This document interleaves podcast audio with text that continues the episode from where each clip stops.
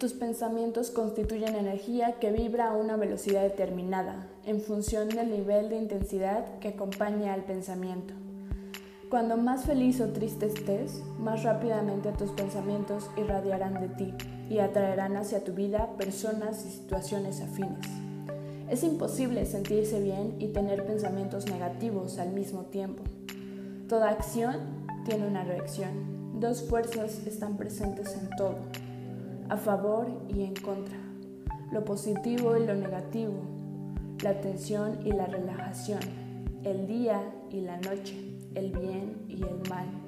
En especial, es necesario saber que la vida humana está en medio del combate entre el bien y el mal, de lo verdadero y lo falso, de lo real y lo ilusorio.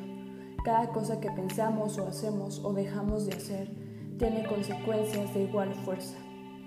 La clave de la ley de atracción está en saber producir buenos efectos a partir de la realización de buenas causas.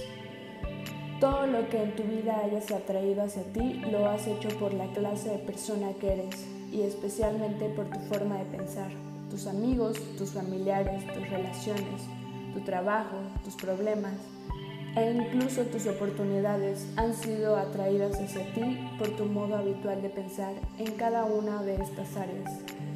Cuando irradiamos lo que somos, cuando solo hacemos lo que deseamos hacer, esto aparta automáticamente a quienes nada tienen que aprender de nosotros y atraemos a quienes sí tienen algo que aprender y también algo que enseñarnos.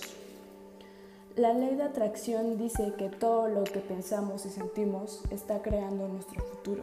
Y es verdad, si nos sentimos bien es porque tenemos pensamientos positivos, que eso genera emociones positivas y en consecuencia tomaremos actitudes positivas en nuestra vida.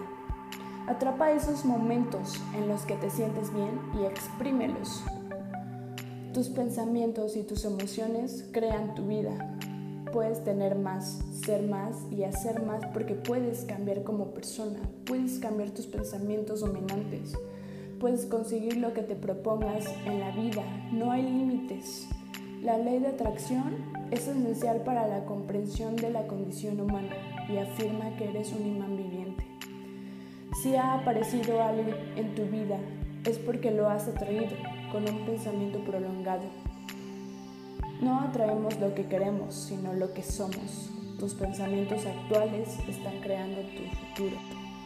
Así que crea tu propia realidad.